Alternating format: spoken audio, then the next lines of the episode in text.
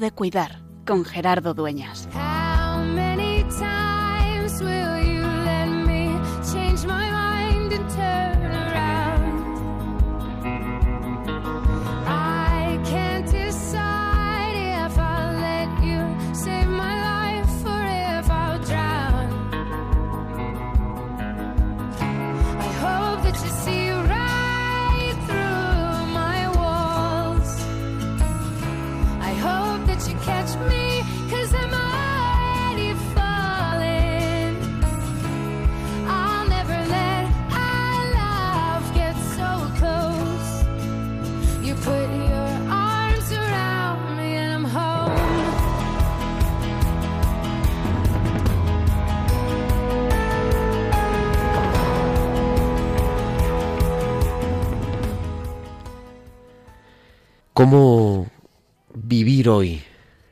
Carisma recibido hace siglos? Si la semana pasada hablábamos de uno de los grandes, de San Juan de Dios, al que hemos celebrado antes de ayer, este pasado domingo, hoy queremos fijarnos en uno de sus discípulos aventajados, en San Benito Meni, que tuvo la intuición, no solo, sino con dos grandes hermanas de las que también nos van a hablar, de tener en el corazón aquellos pobres de los pobres, que eran los enfermos con problemas de salud mental. Y en contacto con aquellas dos jóvenes, con María Josefa Recio y María Angustias Jiménez, tuvo la intuición de crear, de fundar una nueva institución, familia de los hermanos de San Juan de Dios, que son las hermanas hospitalarias del Sagrado Corazón de Jesús, que así se llaman, las hospitalarias, que quieren vivir ese carisma de la hospitalidad y que también hoy siguen teniendo actualidad. ¿Por qué comprometer la vida hoy, que podemos hacer tantas cosas? ¿Cuál es el carisma propio?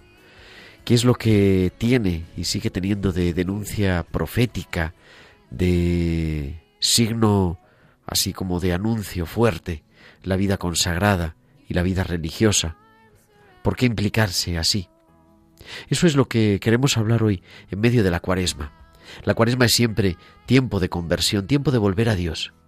Y la vida religiosa nos recuerda eso, nos recuerda que todos estamos llamados a vivir, a volver a Dios, a reconciliarnos con Él, y que el cuidado de aquellos que sufren, que el dedicarse a eso que dice Mateo 25 de estuve enfermo y me visitasteis, o estuve enfermo y no vinisteis a verme, es donde nos estamos jugando nuestra razón de ser, nuestra vivencia auténtica del Evangelio. Y por eso la Iglesia, además de otros carismas, además de la estructura sacramental y clerical de la Iglesia al servicio de los hermanos, también la vida religiosa nos invita a eso, a dejarnos apasionar por la buena noticia de Jesús y a poner en ello nuestra consagración y nuestra vida.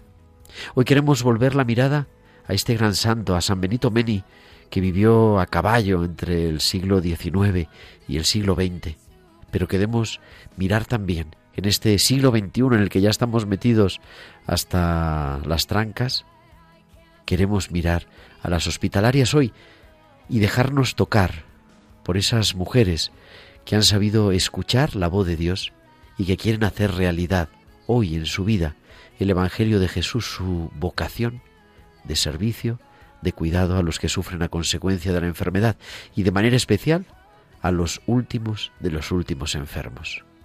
Hoy, en tiempo de cuidar, sigue, siendo tiempo también de hospitalidad y de escuchar la voz de Dios.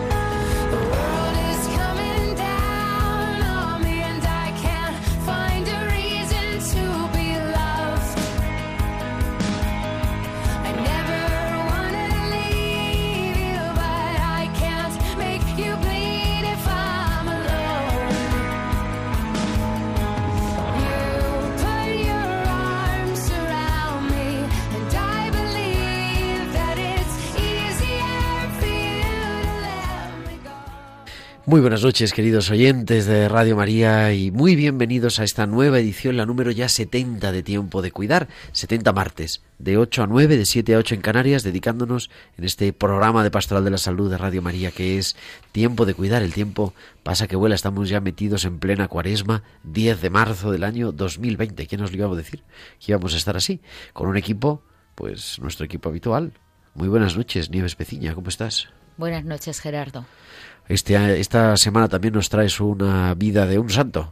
Sí, la de San Benito Mení. Ah, bueno, bueno, pues ahora vamos que luego, con mucho gusto Ahora la vamos a conocer. La haré a conocer a nuestros oyentes.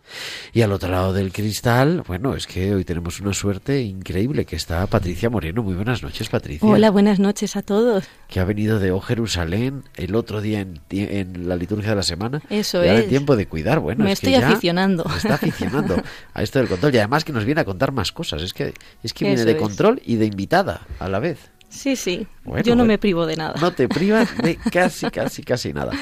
Y decíamos que ¿de qué vamos a hablar hoy? Pues de qué vamos a hablar? Pues vamos a hablar eso, de San Benito Mení, vamos a hablar de las hermanas hospitalarias del Sagrado Corazón de Jesús, que es un nombre, que son las hospitalarias de toda la vida, que han dicho habitualmente. Y vamos a hablar además de la pastoral, juvenil y vocacional de las hermanas hospitalarias, que yo entiendo por lo que sea, ahora hablaremos con nuestras invitadas, que es hacer realidad, hacer actual hoy el carisma recibido de San Juan de Dios de lejos y en concreto de San Benito Meni, de María Josefa y de María Angustias.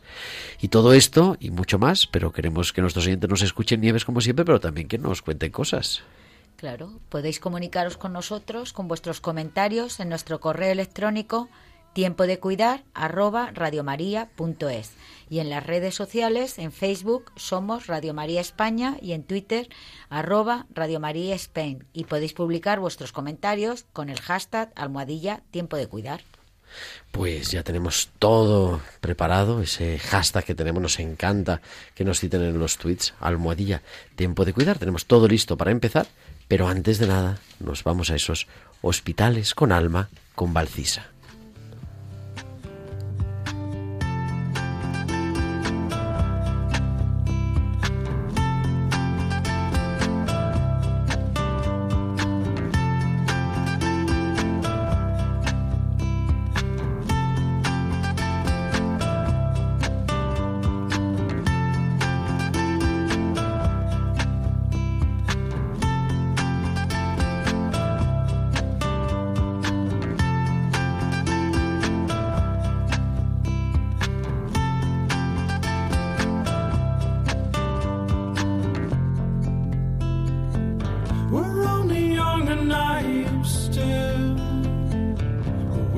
Valcisa.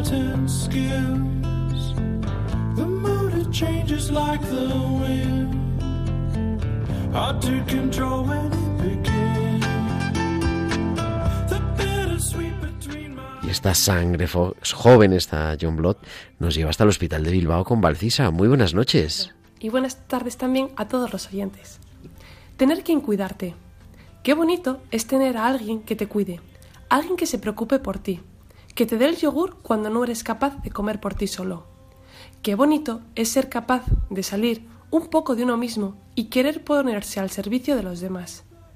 Veo gente que hace cosas simples con tanto amor y tanta delicadeza que hacen sentir bien al que está a su alrededor. Personas que luchan desde el borde de la cama por sacar a un familiar adelante, mientras que otras acompañan dando ternura a la espera del último suspiro. Pacientes cuyas miradas de profundo agradecimiento hacia quienes les ayudan esconden restos de impotencia por sentirse incapaces de llevar a cabo las acciones más elementales. Es muy bonito sentirse querido, pero como me recuerdan muchos pacientes, es esencial quererse, tener el coraje de levantarse cada mañana sabiendo que hay que luchar, estar dispuesto a esforzarse por afrontar el nuevo día sin pensar en las dificultades del pasado y con la ilusión y esperanza del porvenir. Quererse es aceptarse, conocerse es avanzar. Hasta la semana que viene. Pues hasta la semana que viene, Valcisa, con estos hospitales con alma.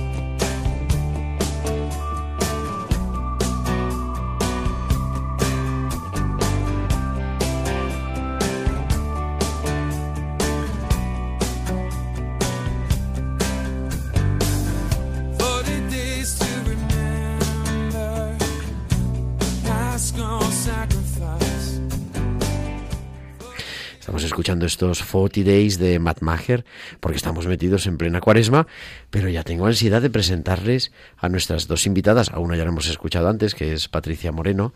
Muy buenas noches, Patricia, otra vez. Muy buenas noches, otra vez. Pero aquí tengo enfrente a la hermana Cristina Santiago. Muy buenas noches, Cristina. Muy buenas noches, Gerardo. Que es hermana hospitalaria del Sagrado Corazón de Jesús. Así se llama la... Correcto. He dicho bien María Josefa y María Angustias. Muy bien que son las cofundadoras, o cómo se entiende. Sí, las que junto con San Benito Meni, que ya lo, nombramos como, como santo, y con ellas dos en, en Granada iniciaron la, andadura donde se conocieron y de ahí un poquito arranca las, las raíces hospitalarias de, la, los inicios de la congregación eh, que luego fueron en Cienpozuelos, pero ahí se conocieron San Benito Meni en la Basílica de San Juan de Dios allá donde empezó a confesarlas. Y, y así empezar una andadura como lo que llamamos hoy un acompañamiento espiritual, donde fueron, iban a confesarse dos mujeres muy piadosas. Y luego después de ahí ya, ya nace un poco esa vinculación que, que posteriormente ya en Cienpozuelos, pues Benito Meni era un hermano de San Juan de Dios y, y ya, pues los hermanos de San Juan de Dios que se dedican a, a la enfermedad mental en aquella época masculina, pues a Benito Meni, hermano de San Juan de Dios, le pedían poco que, que pudiera crear algo, fundar algo para dar respuesta a las mujeres con enfermedad mental con rostro femenino. De ahí nacemos nosotras. La semana pasada dedicamos el programa, el pasado 3 de marzo, el martes pasado, lo tenía en nuestro podcast, en Radio María Podcast, eh, a San Juan de Dios y a la Fundación Instituto San José, que es además donde está también involucrado San Benito Meni. Y Nieves nos hizo una biografía de San Juan de Dios y ahora se aficionó a las biografías de santos, que se llaman agiografías. Y nos viene a contar quién es San Benito Meni, Nieves. Pues San Benito Meni nació en 1841. Es elevado al supremo honor de los santos. Fue un fiel seguidor de Juan de Dios. En cuanto tal, con sus palabras y sus obras, ha sido heraldo del Evangelio de la Misericordia y nuevo profeta de la hospitalidad. La ciudad de Milán fue su cuna, habiendo nacido y sido, y sido bautizado el mismo día 11 de marzo de 1841 se le puso el nombre compuesto de Ángel Hércules, que han sido como una premonición del espíritu y fuerza que había de caracterizar su personalidad. Era el quinto de quince hermanos del matrimonio formado por Luis Meni y Luisa Ficillini. En su hogar cálido y acogedor halló el apoyo y estímulo para su desarrollo intelectual y su personalidad. La llamada de Dios la siguió pronto, fino de conciencia, Dejó un buen trabajo en un banco y altruista ante el que sufre. Se ofreció a ayudar al traslado de los soldados heridos que llegaban de la batalla de Magenta cerca de Milán. Admirado de la entrega que entonces descubrió en los hermanos de San Juan de Dios. A los 19 años pidió el ingreso en la orden hospitalaria. Con el nombre de Benito inició la vida religiosa y se consagró a Dios y a la asistencia de los enfermos. Con el mismo nombre le, le venera, le veneramos como San Benito Meni. Durante sus estudios de enfermería y sacerdotales fue forjando su personalidad religiosa hospitalaria, que puso a disposición de sus superiores, es decir, de la causa en favor de la sociedad más necesitada, como eran tantos enfermos. España, la, la cuna de la orden hospitalaria, vivía entre luchas políticas en declarada hostilidad hacia lo religioso, mientras la obra de Juan de Dios había quedado prácticamente extinguida. Necesitaba un impulso renovador y Benito Meni será la persona providencial para su realización. Destinado a España en 1867, llevó a cabo sus dos grandes obras, la restauración de la Orden de San Juan de Dios y la fundación de la Congregación Femenina Hermanas Hospitalarias del Sagrado Corazón de Jesús. Mandado por el entonces general de la Orden Juan Manuel Alfieri, que siempre fue su apoyo, y con la bendición del Papa Pío IX antes de salir de Roma, Benito Meni manifiesta desde el primer momento su fuerte voluntad y espíritu decidido. A los pocos meses abre con éxito el primer hospital infantil de España en Barcelona, en 1867, que constituye el inicio de su extraordinaria obra restauradora que dirigirá durante 36 años. Tuvo numerosos y generosos seguidores, con los cuales pudo dar continuidad a las nuevas instituciones hospitalarias que se multiplicaron por España, Portugal y México, y continuando por todo el Nuevo Mundo. Con la llegada a Granada en 1878, entra en contacto con dos jóvenes, María Josefa Recio y María Angustias Jiménez, las cuales serían, en 1881, la semilla de una nueva institución sanitaria netamente femenina para la asistencia psiquiátrica. En Cienpozuelos, Madrid, tiene su origen y se constituye la casa madre de la Congregación de las Hermanas Hospitalarias del Sagrado Corazón de Jesús, la cual es aprobada por la Santa Sede en 1901. Como signo de su identidad en el servicio hospitalario, les transmite su lema en seis palabras: rogar, trabajar, padecer, sufrir, amar a Dios y callar. Se establece en diversos países de Europa y América Latina y más tarde por África y Asia. Actualmente, en que tiene lugar la canonización de Benito Meni, su fundador, se hallan presentes en 24 naciones con más de 100 centros hospitalarios. Benito Meni les infundió su espíritu característico Juan de Diana. La magna obra de Benito Meni realizó como restaurador y fundador, se extendió, llamado por la Santa Sede, en favor de toda la obra de la Orden, siendo nombrado primero visitador apostólico de la misma entre 1909 y 1911, y a continuación como superior general, a cuyo cargo tuvo que renunciar un año después por incompresiones y por motivo de salud. Sus dos últimos años los pasó en humildad y purificación, muriendo santamente, lleno de méritos, en Dinam, Francia, el 24 de abril de 1914. Sus restos, trasladados por sus hermanos de España a Cienpozuelos, hoy son venerados bajo el altar central de la capilla de los fundadores, en la casa madre de sus hijas hospitalarias de Cienpozuelos.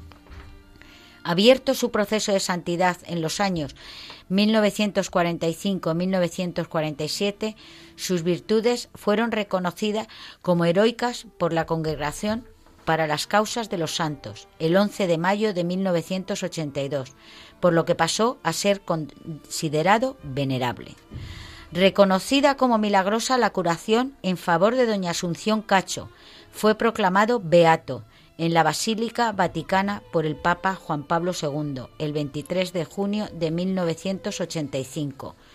Hoy cobra actualidad en su canonización, siendo propuesto a la Iglesia Universal como modelo y ejemplo, en especial dentro del campo de la salud y de la enfermedad. La humanización y la evangelización son desafíos ante el nuevo milenio. San Benito Meni viene a recordar e iluminar las palabras de Cristo. Estaba enfermo y habéis tenido cuidado de mí. Venid, benditos de mi Padre. Cristina, has aprendido la vida de San Benito Meni, muchas cosas que seguramente no conocía, porque esta biografía tan amplia. Gracias, gracias.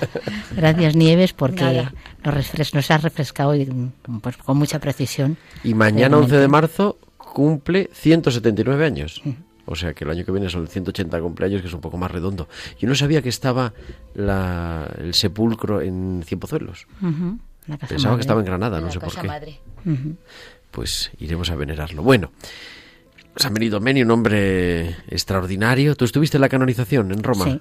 ¿Y qué recuerdas de aquello? Bueno, recuerdo la multitud de, de, personas y desde luego, mm, bueno, pues esa, esa vibración por dentro de ver ese profeta de la hospitalidad, un corazón sin fronteras, ¿no?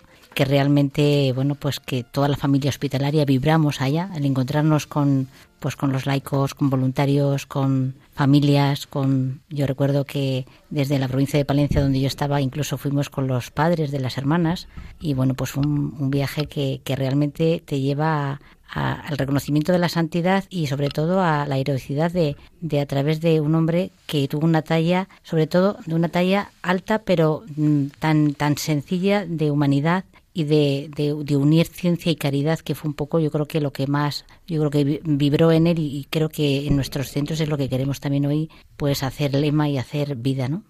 ¿Y por qué hospitalaria, con todas las congregaciones que hay? Pues, pues eso pregunto yo. ¿Por qué, hospitalaria? Porque yo realmente... Pudiendo ser eh, Clarisa. Pudiendo ser haber sido hija de la caridad, porque estaban muy cerquita de mi pueblo, yo soy de un pueblo de Toledo, y, las hijas de la caridad estaban cerca de, mi pueblo y en aquella época de mi juventud pues yo, yo empecé a hacer voluntariado con ellas en la, en la cárcel de Ocaña y, y, por qué hospitalaria? Porque con un grupo de la parroquia de mi pueblo, pues mm, me invitaron a, visitar el hospital de los hermanos de San Juan de Dios allá en Cimpozuelos. Y entonces yo no conocía la realidad de las personas con enfermedad mental. Y fue tal el impacto que sufrí en, aquel, en aquella visita y, yo siempre digo que fue la raíz de mi vocación ver, eh, porque estaba en unas fiestas de convivencias, eh, con mucha fiesta, y el rostro de los enfermos, pues con, lo que supone un rostro de enfermedad ya de años, de, y con esa sonrisa y con esa felicidad, que vivían ellos, pues para mí fue como, mm, yo lo sentí como el principio de mi vocación porque sentí por dentro las palabras del buen de, de, Mateo 25 que tú has hecho referencia, ¿no? Cuando hicisteis a uno de estos más pequeños, a mí me lo hicisteis. No me digas por qué sentí eso, pero lo sentí y eso me ha marcado desde siempre, algo siempre te marca en la vida y entonces yo sentí que tenía que volver allá, volví allá a hacer una experiencia, un campo de trabajo, una Pascua, un, bueno, se fue alargando y entonces a raíz de esto sentí que, que el enfermo ya me había atrapado por dentro y que Dios me pedía algo. Y empecé así, yendo a un campo de trabajo, empecé en Barcelona y el campo de trabajo lo hice con las hermanas hospitalarias para confirmar un poco, para ver si esto era pues una ilusión mía o, y fue un poco esa, ese primer inicio que después mm, sucedió que yo ya pues hice una, un, poquito un conocimiento más de cerca donde en Cimpozuelos ahora nuevamente fue con las hermanas donde yo hice voluntariado yo estaba un poco con la comunidad en aquel momento con las comunidad, la comunidad del, noviciado y ahí fue un poco ver que Dios me pedía algo más algo más y, constaté que ya me pedía a una vida religiosa una vida de, de bueno pues no no en solitario sino porque yo mm, también empecé a estudiar auxiliar y yo podía haberme dedicado a los enfermos desde eso es, pero sentía que, que era algo más, ¿no? Y entonces eh, pues también Dios va confirmando tu vocación porque te va poniendo mediaciones, ¿no? Y en aquel momento se sirvió de aquellas para sentir y confirmar que Dios me quería a través de la de los de las personas con enfermedad mental. Fue es una vocación de servicio lo que sentí y lo que sigo sintiendo hoy, ¿no? Y luego tu vida religiosa ha acontecido en diferentes formas, ¿no? Eh, desde yo empecé ya desde mis primeros inicios siempre conjugábamos el estudio con la con la hospitalidad con estar compaginando la teología cuando estábamos en el periodo de formación. Eso siempre ha sido una una tónica constante tanto de los hermanos de Juan de Dios como de las hermanas hospitalarias ¿no? el siempre el cuidado de los enfermos. Sí es algo que, que a mí también yo creo que es algo que me ha sostenido siempre en la vocación porque porque la los enfermos siempre me han o sea yo creo que es lo que han confirmado siempre la vocación de con las dificultades que también supone muchas veces no pero eh, por eso mismo que digo que, desde ahí, desde, desde el noviciado, pues vas a tener esas experiencias y después, pues, mm, pues estuve directamente en lo asistencial, he pasado por varios sitios, he estado en, en Madrid, en Valencia, en Palencia, Pamplona, y, siempre han sido eh, eso, diferentes actividades, pero relacionadas con los enfermos. En Pamplona me tocó con, en Palencia con lo asistencial y en Pamplona desde el voluntariado y la pastoral de la salud. Y ahora pues en mi nuevo destino es la pastoral vocacional. La pastoral. No, no están tan directamente con los enfermos, pero son actividades que van... Porque vives en un hospital. Vivo en un hospital. También digo que también eso es importante. Y en este mundo de la pastoral juvenil y vocacional, también cuentas con Patricia, ¿no? Eso es ahora tu mano derecha. Eso es, vamos, vamos de la mano. ¿Qué hace, Patricia, qué, hace una agente de pastoral juvenil vocacional? Juvenil vocacional, ¿eso qué es? Bueno, pues está la responsable de Pastoral Juvenil Vocacional, que es, es Sor Cristina, y luego está la gente, que soy yo, pues para pues un poco para hacer las labores pues de, de apoyo, organización, pues como equipo, ¿no? Como ese equipo para que salgan todas esas propuestas que vamos planteando, todas esas ilusiones que tenemos y, y yo creo que esa es un poco la, la función, es una función de equipo, ¿no? Lleva, claro, decía Sor Cristina estaba desde que antes de canonizaran a San Benito Meni. Era beato, bueno, pero todo, ya era beato, ¿no? Cuando tú empezaste, cuando empezaste, eso sí. Pero tú llevas desde 2020. Desde 2020. ¿Dónde? Sí, con ellas sí. Y en la fe llevo seis añitos. Bueno, no, pero digo, pero ahora... Y con ellas llevo muy poquito, pues desde, desde el 13 de enero de 2020. O sea, por eso va a hacer a dos caminar con ellas, sí. Eh, has tenido una experiencia fuerte, ¿no? O sea, una experiencia de trabajo continuo. Eso ¿Qué te quedas? ¿Qué, ¿Qué, es ser hospitalaria? Pues ser hospitalaria yo creo que es, es reflejo de, del amor de Dios que tiene hacia el que sufre, ¿no? El no no darse por vencido, ¿no? El que a veces el, el, sentido del sufrimiento es algo tan complejo y yo las veo a ellas que, que trabajan tanto y que, y que ven esa mirada de amor, ¿no? Y de, y de, de dignidad a, una, a una persona que está sufriendo. Y yo creo que eso es ser hospitalarias, el, el llevar el amor de Cristo al que sufre. Me venía ahora a la mente, cuando nos decía Cristina esto, de que en tu vida siempre y en, en, toda la formación siempre ha estado presente el cuidado de los enfermos. Hemos tenido varios obispos, no muchos, en este programa, pero dos de ellos que los conocéis y nos decían, Monseñor Redrado, por ejemplo, dedicamos el mes de septiembre un programa que merece la pena, si los oyentes no lo han oído, merece la pena escucharlo en nuestro podcast porque quiso ser un homenaje a esa figura, el padre de la pastoral de la salud en España y, en el mundo, la pastoral de la salud moderna. Y decía, desde. Nos contaba un poco la historia de su vocación en, otro mundo, en los años 40, 50, en, en Zaragoza y tal. Y decía, pero siempre era el, el, estar con los enfermos. A mí, cuando me lo has dicho, me ha recordado eso, ¿no? Porque siempre ha sido, en los hermanos de San Juan de Dios, en las hermanas hospitalarias, el estar con los enfermos y luego todo lo demás, evidentemente, todo lo que es una vida religiosa, una vida consagrada, en la que también hay que saber dar razón de la esperanza y tal. Pero ese testimonio de y nos decían también la semana pasada, teníamos en el programa dedicado a San Juan de Dios, había un, uno de los capellanes que está allí, que no es hermano de San Juan de Dios, que es un cura diocesano, nos decía, es que los enfermos los evangelizan. Eso son más que palabras, ¿no? Eso es, se hace vida. Sí.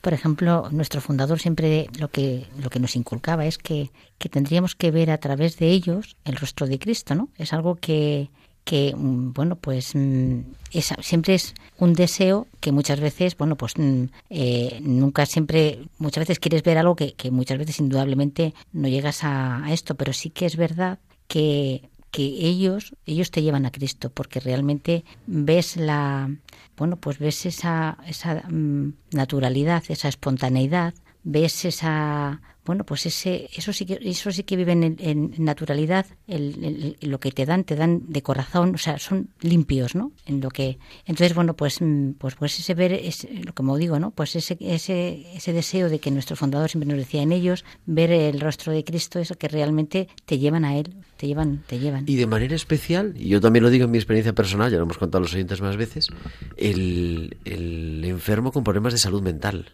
engancha eso. Yo lo he contado muchas veces. A mí me dijeron de capellán un psiquiátrico y me dio algo. Digo, no había otro sitio. Pero ahora no lo cambiaría porque, no sé, es que está Dios ahí presente de manera especial. Sí. Quiero decir que, bueno, pues la, toda la enfermedad eh, supone ya mucha dificultad y cualquier enfermedad, mm, bueno, pues uno vive mucha fragilidad, aunque sea, pues cualquier enfermedad, puede ser un, dolor de muelas, ¿no? quiero decir que aunque sea un algo puntual, cuando es una enfermedad ya de tiempo que se cronifica, bueno, pues es una enfermedad que, que realmente los, bueno, pues mm, pues es dura también, porque al final ellos viven mucha soledad, viven mucha vulnerabilidad, viven, entonces por eso están como más esponjas en cualquier cosa que les puedas, son muy agradecidos. y ese estigma, ¿no? También social. eso es. Entonces, eh, quiero decir que nosotros también tenemos que ser hoy la voz de ellos, ¿no? Porque de alguna manera, eh, bueno, pues el, el, que se pueda normalizar hoy, hoy día en la sociedad todavía es un campo para, para seguir haciendo, ¿no? Porque la enfermedad mental no es algo que todavía digamos que ya estén integrados, todavía decimos que no están todos los que son ni son todos los que están, pero simplemente el poder integrarlos en la sociedad yo creo que es un reto que hoy también tenemos la, la necesidad de colaborar todos para, para que esto se haga una realidad hoy. Me levantaré e iré a mi padre, le diré que he pecado me levantaré e iré a mi padre, le diré que he pecado. Me has mirado desde lejos y me estrechas en tus brazos. No me dejas decir lo siento. Y un anillo pones en mi mano. Me levantaré e iré a mi padre. Le diré que he pecado. Me levantaré e iré a mi padre, le diré que he pecado, he pecado contra el cielo, he pecado contra ti. No merezco llamarme hijo trátame como a uno de tus siervos. Me levantaré e iré a mi padre, le diré que he pecado. Me levantaré e iré a mi padre le diré que pecado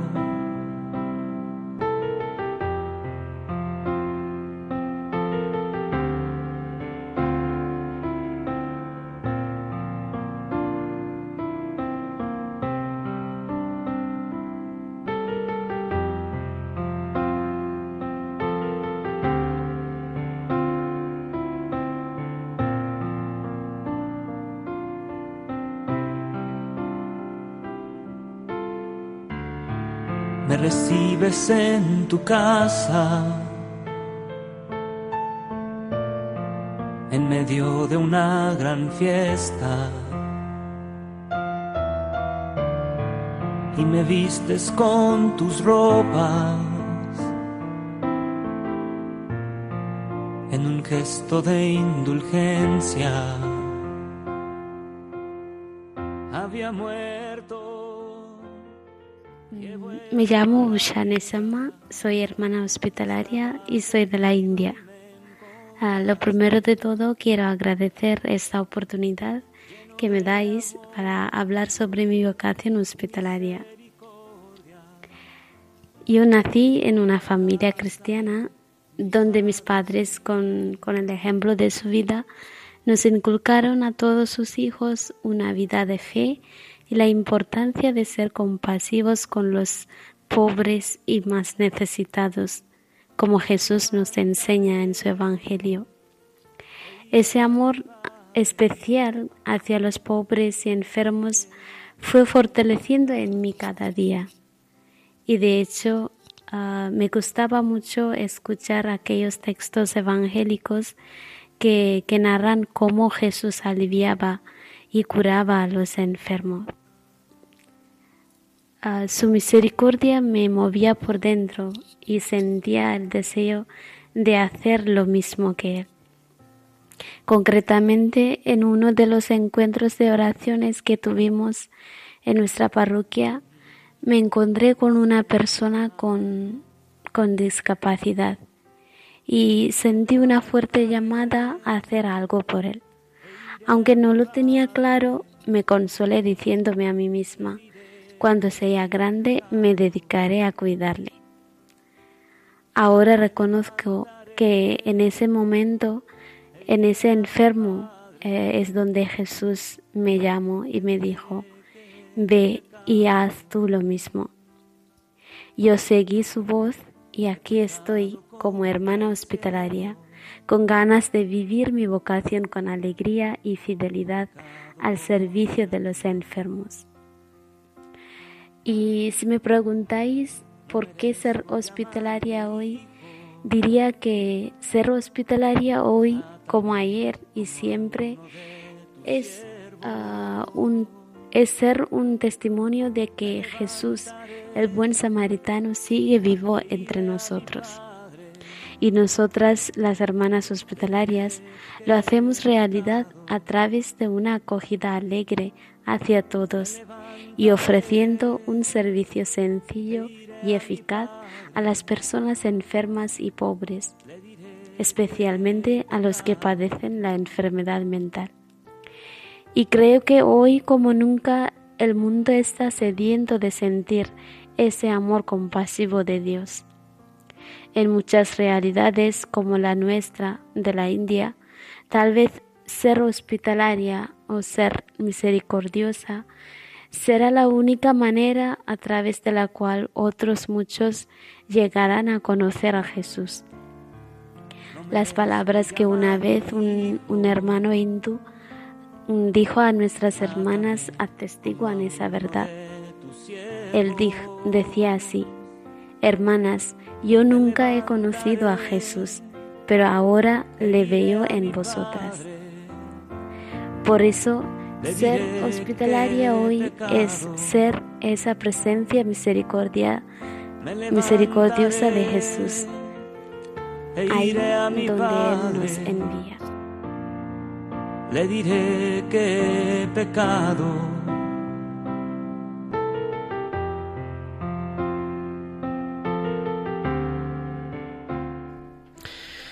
Es el testimonio de Usanesama, eh, hospitalaria, hermano hospitalario de la India, como decía, que está estudiando en Pamplona medicina, ¿es así?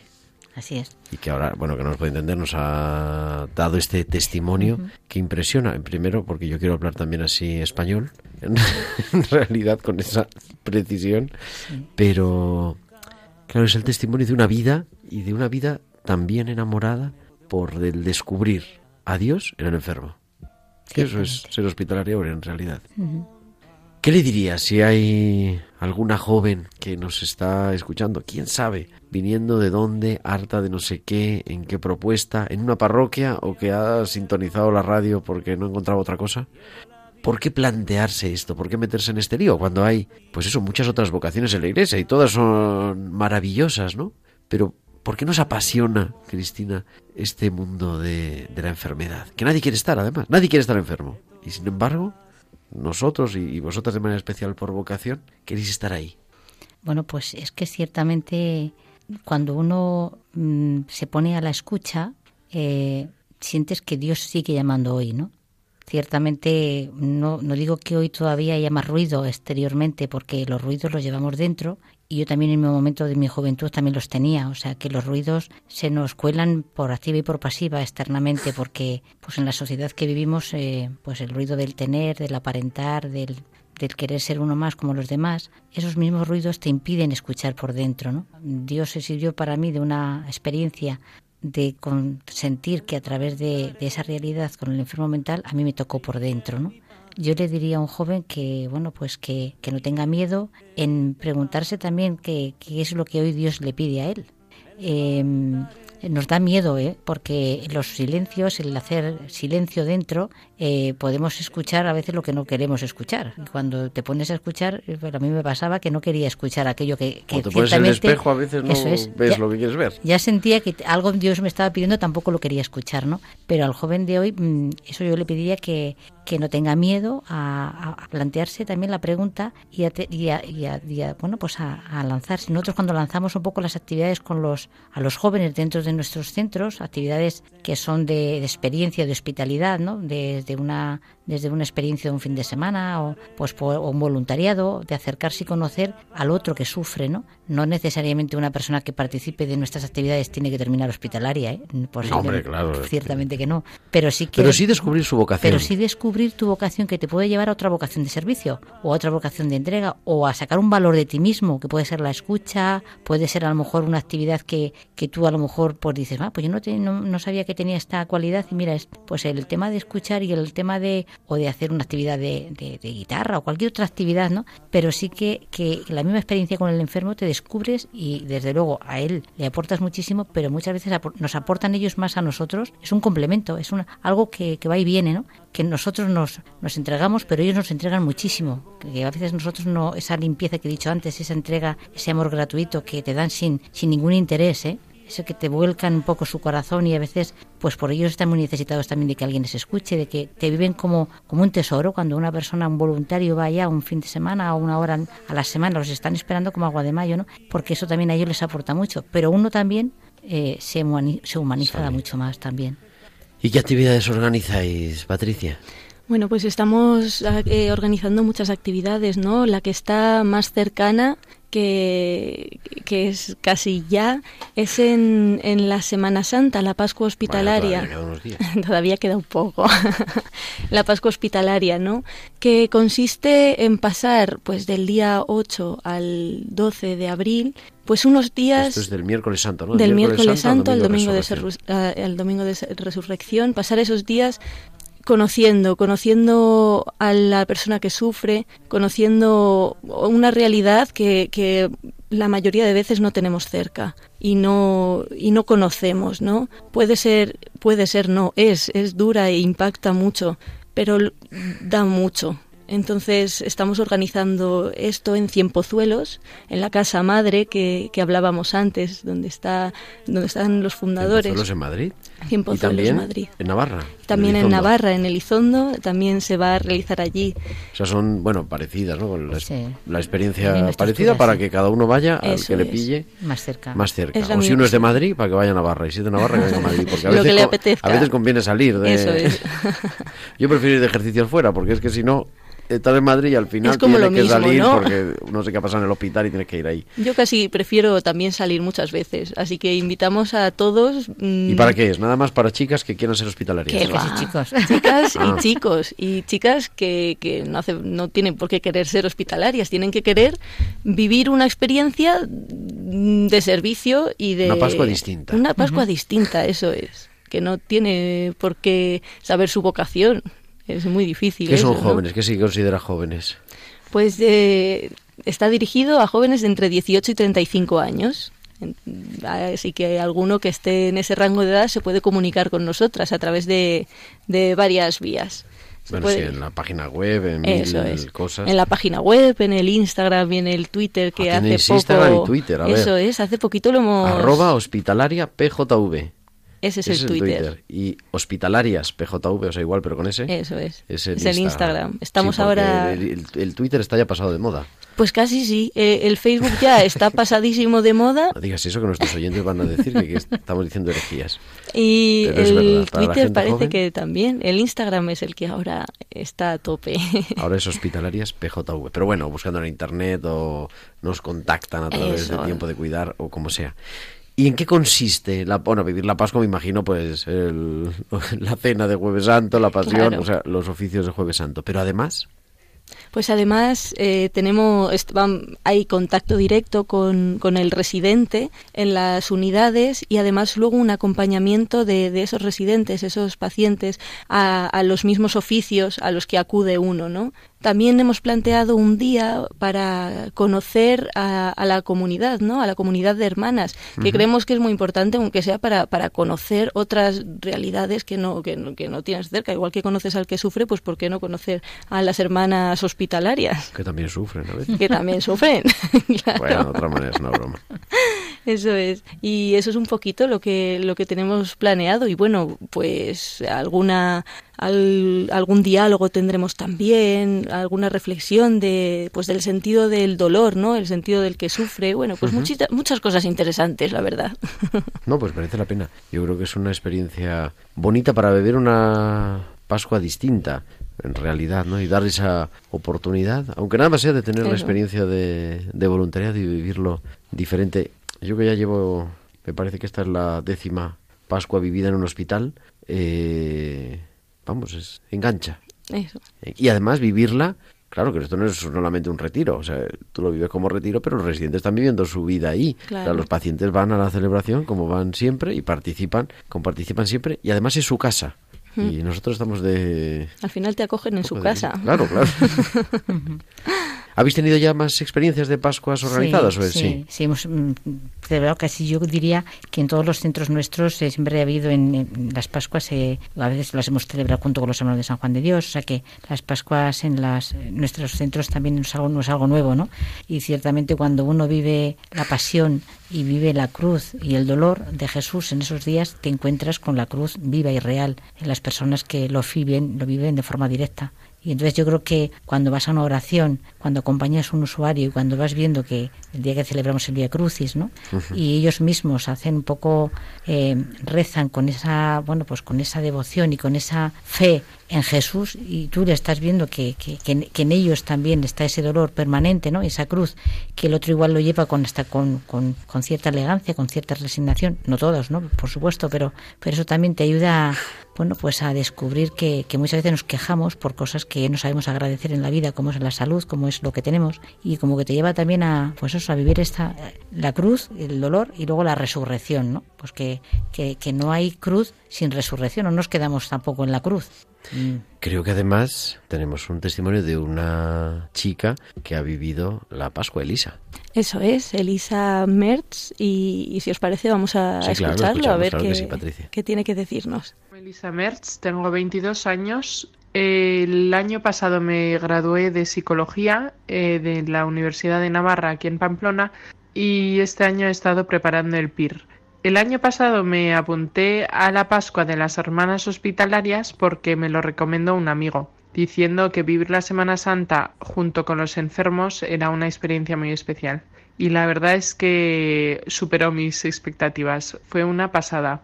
Estuvimos, creo que éramos 16 jóvenes, eh, viviendo la Semana Santa juntos en Elizondo acompañando a los enfermos, haciendo voluntariado, teniendo convivencia. Fue precioso, fue una pasada.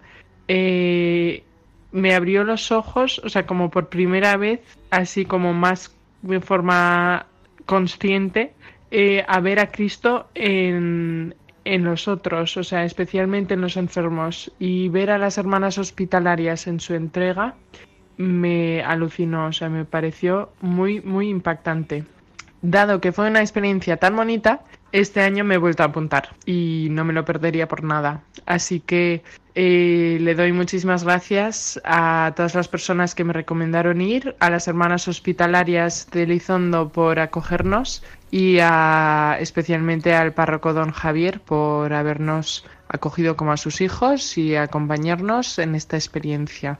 Eh, muchísimas gracias y un cordial saludo.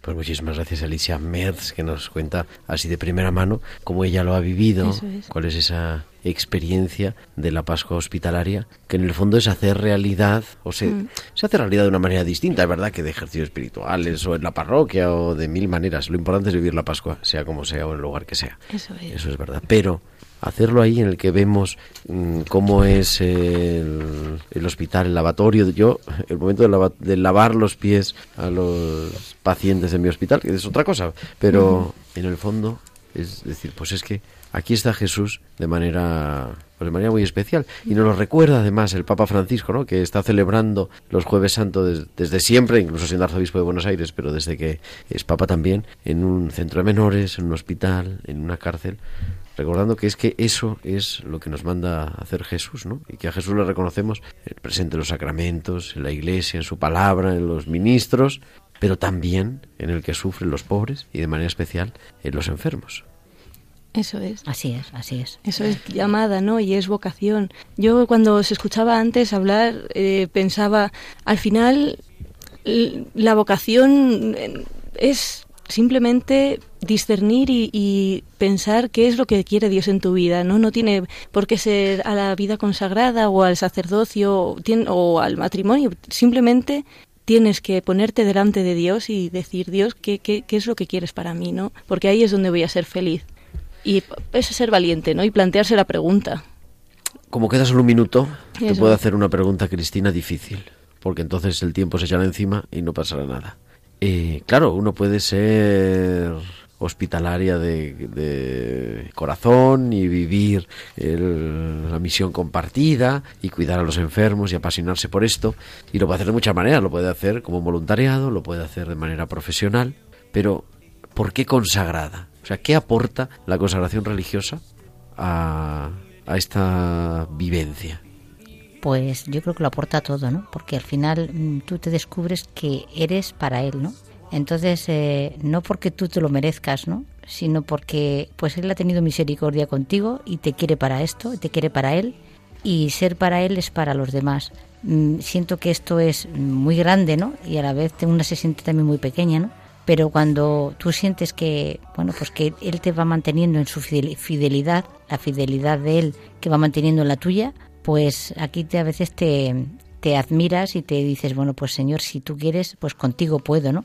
Pero, pero es porque Él, él es el primero que pone la gracia y la fuerza, ¿no? En medio de, porque uno se vive mucho con muchas debilidades, ¿no? Como persona humana. Pero si, si Él te ha mantenido, yo he cumplido el año pasado 25 años en esta vida consagrada, hospitalaria, y es un momento de decir, bueno, pues gracias Señor porque lo que hoy soy es por ti y para ti, ¿no? Entonces, desde ahí es, yo no soy nada nada más que ningún otro joven, ninguna otra persona, sino lo que soy es porque porque lo he recibido de él. ¿Volverías a decir sí? Hoy sí. Hoy pues sí. merece la pena. Sí, sí. Así que contando con su gracia. decid sí. Si lo estás pensando, si lo estás escuchando, haz una experiencia. Es una experiencia bonita, la Pascua, hospitalaria o lo que estés viviendo pero merece la pena decir sí. Cristina Santiago, muchísimas gracias, hermana hospitalaria del Sagrado Corazón de Jesús y responsable de pastoral vocacional de las hospitalarias de la provincia de España, que ya es una sola provincia. Sí. Pues muchas gracias por estar aquí en los estudios de Radio María, Tiempo de Cuidar, y tienes aquí tu casa siempre. Muchas gracias a ti. No ha sido tan traumático. Sabes que esto siempre impone un poco. Nieves Peciña, muchísimas gracias y la semana que viene nos escuchamos otra vez. Muchas gracias, Gerardo, y a todos los oyentes. Y a Cristina por las palabras tan bonitas que nos transmite de su vocación. Ha sido una experiencia bonita también de compartir con vosotros, ¿no? Porque también pues esto te abre a... Pues ves que a veces te acerca, la radio acerca mucho, yo la escucho mucho, Radio María, pero ciertamente que también el diálogo entre nosotros ha sido una experiencia de gratuita, también de, acercamiento. ¿no? Aquí estamos. ¿Dónde están dos otros nidos en mi nombre? Ahí estoy yo en medio de ellos. Patricia Moreno, invitada y técnica de sonido. Muchísimas gracias. Buenas muchas noches. gracias a ti. Buenas noches a todos. Y gracias también a la hermana Rosa María, que está en silencio. Ha hecho lo que decía San Benito Meni. Hay que callar.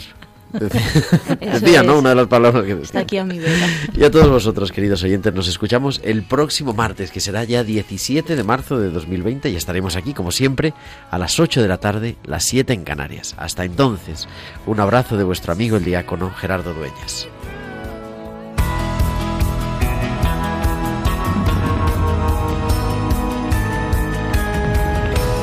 Tiempo de cuidar con Gerardo Dueñas.